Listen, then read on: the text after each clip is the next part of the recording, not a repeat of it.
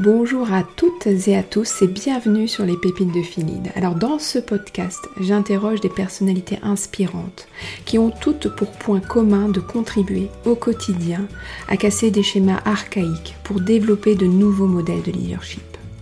Des acteurs du changement qui sont issus d'univers différents, de petites ou grandes entreprises, de tout secteur d'activité, qu'ils soient dirigeants, managers ou encore experts. Des partages à la fois authentiques, inspirants, mais aussi ancrés dans la réalité pour prendre de la hauteur et vous donner des conseils pratiques que vous pourrez transposer dans votre quotidien.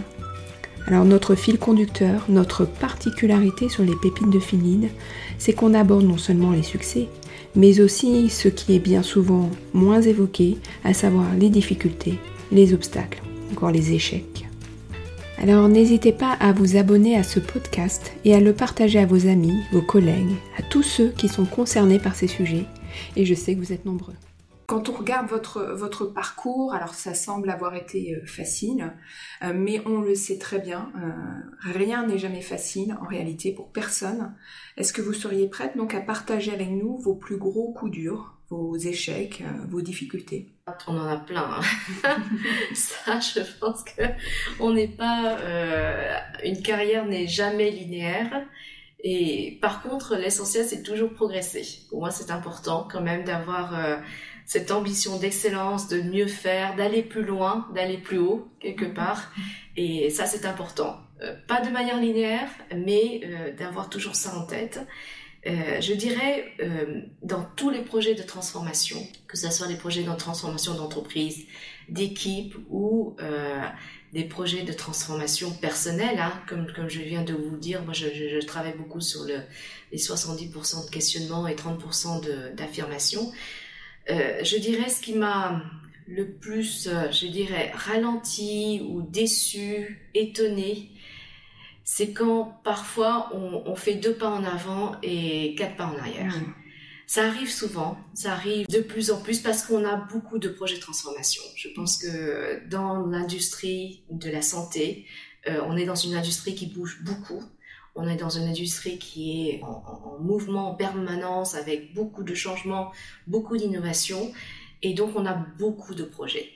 Donc, je me retrouve, par exemple, j'ai un exemple en tête où euh, c'était complètement fou quand j'y pense maintenant. On avait lancé 100 projets. Comment est-ce qu'on peut mettre en place 100 projets? C'est complètement irréaliste. Mm.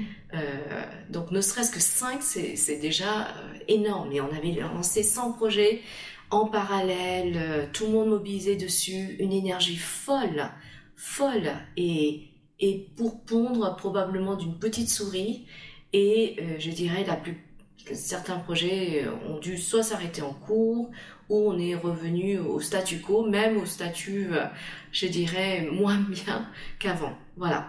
Donc ça, pour moi, euh, c'est un, un, un peu des, des échecs parce qu'on a perdu du temps, mm. parce qu'on a perdu de l'énergie. On a embarqué des gens dans quelque chose euh, qui n'avait pas de sens et on l'a pas vu. De manière générale, c'est quoi votre recette pour retrouver de l'énergie après un échec Alors j'ai justement j'ai assisté à un séminaire hier, c'est euh, juste un, un, TED Talk sur euh, la résilience et comment est-ce qu'on arrive à maintenir cette résilience mm. parce qu'on le voit pas sur le sur le coup. Et en fait, ce qu'il disait, c'était très intéressant. Il disait qu'en fait, il faut trouver une ressource. Alors que ce soit personnel, un lieu, un moment, un échange, un sujet, quelque chose dans lequel on peut se retrouver, on peut euh, être soi, tout simplement. Et moi, j'ai la chance d'avoir euh, des amis, une famille incroyable autour de moi. Donc, je dirais, euh, probablement, c'est ma première source de ressources. Mm-hmm. Et puis, au sein de l'entreprise, j'ai également des collaborateurs qui sont avec les, les j'ai des collaborateurs avec lesquels je peux vraiment me poser et, prendre ce moment vraiment de, respiration mm. avec eux. Et ça, c'est très précieux. Mm. Donc faire une pause et se raccrocher à ce qui, euh, ce qui est solide en fait, ce qui... Euh, alors ressources, j'entends être soi et être en, confiance, en sécurité, c'est ça? Exactement. Mm. De, retrouver cette zone de confort pour pouvoir euh, se ressourcer, prendre de l'énergie. Je dirais qu'il faut, faut, faut, être en bonne santé. Il faut avoir de l'énergie parce que euh, une carrière euh, sur 20 ans, c'est long 20 ans. 20 hein. ans avec un rythme soutenu. c'est ce que je dis souvent à, au, groupe, à mes collaborateurs, c'est que c'est vraiment une course de fond. Mm. Donc c'est il faut tenir euh, et encore, je pense que maintenant on va travailler pendant très longtemps. Donc il faut toujours garder cette passion, cette envie, cette énergie d'aller chercher euh, cette ressource supplémentaire pour euh, ne, ne, pas voir ça comme une charge. Ouais. Parce que ça, je pense que c'est terrible. Mm. Alors, quels, enseignements vous en tirez aujourd'hui avec le, avec le recul de ces, euh, de ces étapes un peu difficiles? Alors moi, ce que je me dis, c'est surtout avec la, jeune génération et puis avec ce que nous venons de vivre, hein, avec la Covid, la, la guerre qu'on a actuellement, je pense que rien n'est certain. Mm. Euh, mes parents ont quitté euh, le pays quand ils avaient 40 ans, donc ils sont arrivés, ils ont tout reconstruit, ils ont refait une partie de leurs études, ils sont partis avec, avec nous deux, avec mon frère et moi, et je me dis que cela peut nous arriver, mm. tout, simplement, euh, que ma superbe belle carrière peut s'arrêter du jour au lendemain et que je ferai autre chose. Et cette autre chose serait formidable parce que j'aurai cette envie, j'aurai ces recettes, j'aurai appris beaucoup de choses euh, qui me permettront d'aller vers ce, ce, ce, probablement dans le domaine de la santé parce que je pense que c'est difficile de quitter la santé, de quitter l'innovation, les de ce sens hein, de ce qu'on fait. Je pense que c'est très difficile, mais probablement j'aurais une, autre partie de ma carrière qui serait probablement très différente, mais dans lesquelles je serais toujours aussi euh, euh, enthousiaste, engageant, et j'aurais toujours envie de, de me dépasser. Alors j'aimerais euh, maintenant parler de vous en tant que femme leader. On le sait, il y a encore beaucoup de chemin à parcourir en matière de parité dans les plus hautes fonctions dans les entreprises, pas seulement dans l'industrie pharmaceutique. Qu'est-ce qui manque aux femmes, selon vous, pour être plus nombreuses et plus visibles au poste de direction? Les femmes sont aujourd'hui en, mouvement. Donc, mais ce, changement va prendre plusieurs décennies. Il euh, ne faut pas se tromper, il faut pas se tromper, ça va prendre plusieurs décennies pour avoir euh, cette parité. François Giroud a dit le jour où on mettrait une femme incompétente, on y sera arrivé. Je pense qu'on n'y est pas encore, puisqu'il y, en a, il y a quelques femmes euh, incompétentes, mais ce n'est pas encore la, majorité. Je dirais qu'il faut vraiment avoir de l'ambition. Et ça, c'est quelque chose qu'on n'aime pas chez, une femme, hein. que ça soit euh, visible ou invisible. Euh, chez un homme, c'est très accepté, mais avoir cette ambition, cette envie d'aller plus loin, d'aller encore euh, plus haut, plus loin, je, dirais que cela manque aux femmes. L'ambition de faire une carrière, en fait. L'ambition de continuer, tout simplement. Parce que beaucoup veulent arrêter, beaucoup veulent trouver un rythme moins soutenu. Hein, et je pense qu'il ne faut pas se tromper. On a un très bon équilibre euh, vie perso, vie pro, etc. Mais Néanmoins, le rythme est très soutenu. Quand on est à des hautes fonctions, forcément. Il faut tenir le stress, il faut trouver des, des, des, zones dans lesquelles on se ressource, il faut savoir gérer à la fois euh, sa vie perso et, sa vie professionnelle. Et je crois qu'il y a un livre de Cécile euh, Sarfati que je conseille vraiment à nos auditrices et puis nos auditeurs aussi. Euh, je crois que le, le, titre s'appelle Nous réussirons ensemble. Alors vous le disiez à l'instant là, sur des, des postes à haute responsabilité, de toute façon, il faut, il faut être réaliste. Ça demande beaucoup d'énergie. Ça peut être très stressant. Alors vous, justement, comment vous faites Est-ce que vous avez des astuces pour prendre du recul, rester zen en toute situation? Alors je ne sais pas si je, reste zen en toute situation, mais peut-être... donc moi, je fais beaucoup de sport.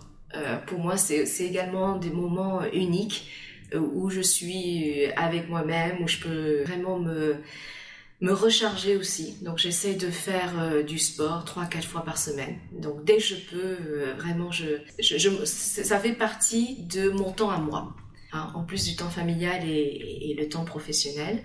Et puis, je dirais aussi, c'est qu'il faut travailler sa voix. C'est étonnant, mais je pense que les femmes ont une voix euh, parfois très aiguë. Et vous savez, j'ai travaillé dans la neurologie et ils disent que la voix aiguë stimule une hormone de stress. Donc, je, je conseille vraiment, surtout aux auditrices, de descendre la voix un à deux tons surtout quand on parle, quand on prend la parole en public, parce que ça, ça permet naturellement à, l'auditoire d'être beaucoup plus attentif à ce qu'on dit. Merci, merci c'est une astuce assez concrète. Pour cette astuce. Alors, vous-même, avez-vous senti que le fait d'être une femme, une femme euh, pouvait euh, rendre les choses plus difficiles pour avancer dans votre carrière Moi, pas du tout parce que je pense que qu'on soit femme ou homme, les règles du jeu sont des règles du business, de d'emmener à la fois le, business et les équipes. Qu'on soit une femme ou un homme, euh, l'objectif final est toujours là, qui est de créer de la valeur, euh, créer euh, de l'innovation, avancer ensemble. Et, et ça, c'est qu'on soit femme ou homme, c'est la même chose. Par contre, la manière de le faire peut être différente, peut mais elle n'est pas forcément différente. Pour moi, il n'y a pas de femme ou homme leader. Il y a les traits, il y a des personnalités, il y a les, la manière de le faire, et ça, qu'on soit un homme ou une femme, ça, cela va, varie selon, euh, selon les personnes. D'accord. Mais vous n'avez jamais été, euh, ou vous n'avez jamais ressenti que le fait d'être une femme pouvait être un obstacle, ou en tout cas être euh, quelque chose qui vous pose difficulté, parce que on faisait une distinction, euh, voilà, plus dans, dans, votre univers professionnel? Alors j'ai peut-être deux anecdotes dessus, et, peut-être que je ne l'ai pas perçu comme un obstacle. Parce que j'ai su en faire une opportunité. Mmh. C'est-à-dire qu'à chaque fois que j'ai eu, euh, à chacune de mes grossesses, j'ai perdu mon travail. Ah, j'ai dû perdu mon poste. Donc, vous voyez, dans, l'époque euh, dans laquelle nous vivons, donc j'ai eu mon fils aux États-Unis et on m'a demandé de changer de poste parce que c'était un poste qui était très prenant et, donc c'était pas compatible. Et pareil, euh, sept ans plus tard, quand j'ai eu ma fille, à nouveau, parce que j'avais la direction d'une filiale, on me disait qu'on ne pouvait pas laisser la filiale euh, vacante pendant quatre mois, pendant les quatre mois de congé de maternité, et donc il fallait mettre quelqu'un d'autre à la place. Donc en fait, ce sont deux exemples assez concrets dans lesquels, euh, effectivement, j'ai changé de poste, enfin j'ai perdu le poste dans lequel j'étais euh, à chacune de mes grossesses, et donc j'ai changé de poste, et donc j'ai pu peut-être déjà rebondir sur notre poste, retrouver euh, un élan après le poste, et puis d'en faire une force pour aller plus loin, plus haut. Vous avez déclaré dans une interview, j'ouvre les guillemets, ce qui a probablement manqué pour que les femmes trouvent plus rapidement toute leur place dans cet univers de l'industrie pharmaceutique, c'est un modèle, une figure emblématique. Cette notion de, leader inspirant, de modèle, c'est fondamental pour vous, pour justement pouvoir devenir un leader soi-même? Oui, parce que je, regarde, comme j'observe beaucoup, je, regarde ce qui marche, ce qui ne marche pas. Et aujourd'hui, il y a très très peu de, en tout cas dans l'industrie pharmaceutique, il y a très peu de femmes qui, euh, avec lesquelles je, quand je les regarde, je me dis waouh, je veux être comme elles. c'est ou alors je pense que ce sont parfois des femmes qui ne sont pas aidantes avec d'autres femmes malheureusement. Et, ça, ça me déçoit. Voilà.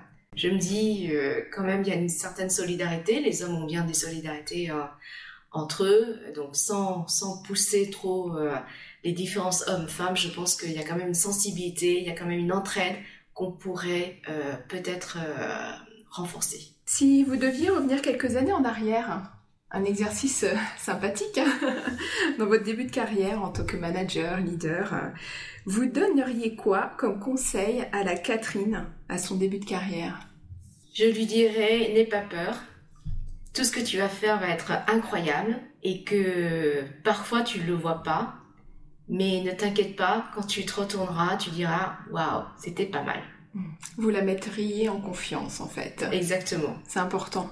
Donc il faut oser, n'aie pas peur, euh, euh, fais-toi confiance, fais-toi confiance, fais confiance à tes amis, à, ta famille. Tu peux le faire et laisse le temps, laisse le temps faire. Bah merci beaucoup. Merci Sophie. Euh, On vous retrouve, j'imagine, donc vous parliez de LinkedIn. Si euh, nos auditeurs ont envie de vous suivre, euh, de vous contacter, c'est possible? Tout à fait, je serais ravie. Ben, en tout cas, merci beaucoup pour cet échange. Et puis, à une prochaine. merci, merci à tous, merci Sophie. Et voilà, c'est terminé pour aujourd'hui. Un grand merci pour votre écoute. J'espère que cela vous a plu. Et si c'est le cas, n'hésitez pas à mettre des étoiles et un commentaire sur les applications dédiées et aussi à en parler autour de vous et à diffuser ce podcast. Vous pouvez me suivre sur LinkedIn et Instagram sur la page Sophie Lordet ou Phil Et enfin, n'hésitez pas à me faire suivre vos suggestions d'invités en m'écrivant sur contact.phillead.com. Et donc je vous dis à bientôt sur un prochain podcast.